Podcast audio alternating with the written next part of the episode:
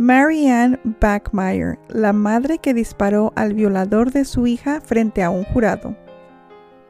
Tenía 23 años, un pasado tormentoso y una hija que era su vida entera. Todo se derrumbó para ella cuando un vecino violó y asesinó a la niña, de solo 7 años de edad. El sujeto confesó el hecho y durante un año la mujer planeó su venganza motivada por el dolor.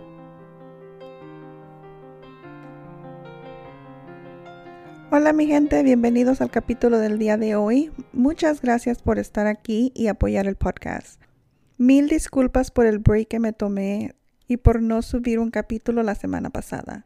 Si eres nuevo en este lugar, no te olvides de seguir el podcast para que no te pierdas los capítulos futuros. Síguenos en las redes sociales como Instagram, TikTok y YouTube. Este es el episodio número 25. La Madre Vengadora, Marianne Backmeyer.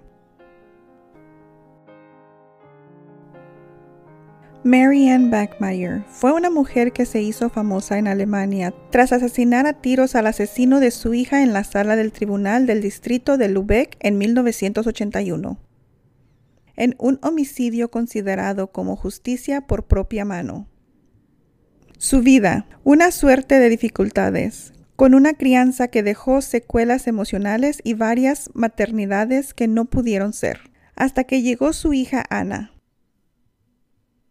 Marianne nació y creció en la localidad de Sarstedt en 1950, a donde sus padres huyeron desde Prusia Oriental al terminar la Segunda Guerra Mundial, debido a que su padre había sido miembro de las Waffen SS eran el cuerpo de combate de Elite Schwarzstaffel, más conocidas como las SS o Escuadrón de Protección.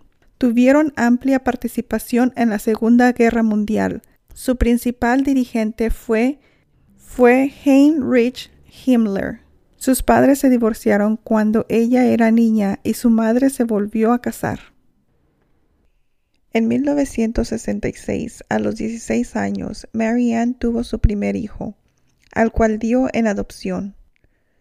A los 18 años volvió a quedar embarazada de su entonces novio. Poco antes del nacimiento de esta niña, el segundo hijo también fue dado en adopción, siendo un bebé. En 1973 nació la tercera hija, de Marianne llamada Ana. Tras el nacimiento de Ana, Marianne se sometió a una operación de ligadura de trompas y crió a Ana como madre soltera, viviendo ambas en la ciudad de Lübeck. La madre e hija tenían una vida tranquila. La mujer estaba consagrada a su pequeña, dispuesta a darle la vida que en su niñez no pudo tener. El 5 de mayo de 1980, cuando Ana tenía siete años, discutió con su madre y decidió faltar a la escuela, huyendo de casa. Mary Ann dejó que la hija fuera a jugar con otros niños. Sin embargo, el plan de Ana era visitar la casa de un carnicero local, un vecino cercano identificado como Klaus Grabowski. Klaus Grabowski un carnicero de 35 años de edad, cuyo se ganó la confianza de la pequeña y ella lo había visitado para jugar con sus gatos varias veces. Klaus retuvo a Ana durante varias horas en su casa, la agredió sexualmente y finalmente la estranguló con un par de medias de su prometida. Según el fiscal del proceso judicial, Grabowski ató a la niña y la metió en una caja, que luego dejó en la orilla del canal, pero su prometida lo delató a la policía.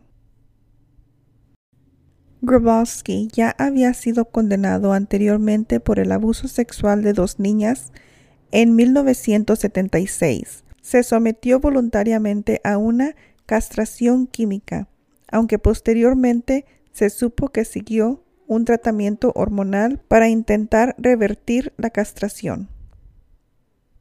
Una vez detenido, Grabowski declaró que no tenía intención de abusar sexualmente de Ana. Dijo que la misma niña intentó seducirlo y extorsionarlo, y que su miedo a volver a la cárcel le impuso a matarla. Afirmó que Ana habría querido contarle a su madre que Grabowski la había tocado de forma inapropiada con el objetivo de extorsionarlo. Grabowski fue detenido por el asesinato de Ana.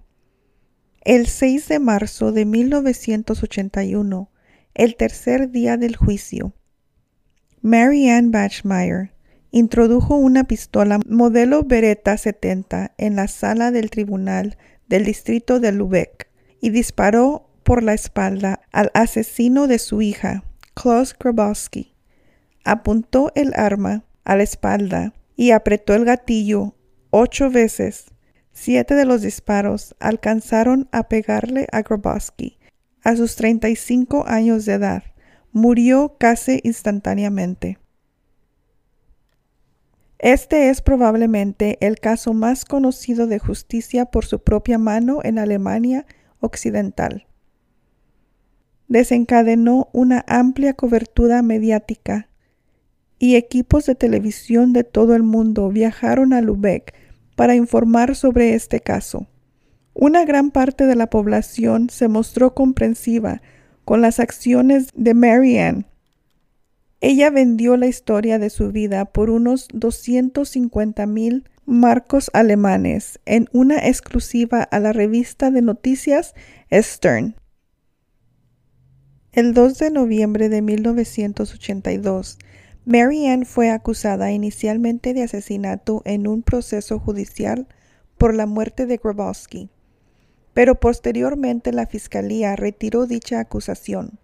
Después de 28 días de negociaciones, el jurado acordó el veredicto y así, cuatro meses después de la apertura del proceso, Mary Ann fue condenada el 2 de marzo de 1983 por la sala del tribunal del circuito del Tribunal de la Corte de Lubeck por homicidio no intencional y condenada por posesión ilegal de un arma de fuego, llegando a un total de seis años de prisión, aunque fue liberada tras cumplir tres años. Mary Ann se casó en 1985 y en 1988 se trasladó a Lagos, Nigeria, con su marido, un profesor. Vivieron en un campamento alemán donde su marido daba clases en una escuela alemana. Se divorciaron en 1990 y ella se trasladó a Sicilia, Italia. En Sicilia le diagnosticaron un cáncer y regresó a Alemania. Mary Ann murió en 1996. Tenía 46 años cuando llegó su fin debido a un cáncer de páncreas. Ella pidió que la enterraran al lado de Ana, la niña que por siete años le dio un sentido a su vida y que un violador maldito, desgraciado, le quitó en un abrir y cerrar de ojos. Y así concluye la historia de Mary Ann Beckmeyer, la madre vengadora. Si te quedaste hasta el final, muchas gracias y no se les olvide seguirnos en las redes sociales. Esto fue Historias Oscuras. Cuídense y hasta la próxima. Bye.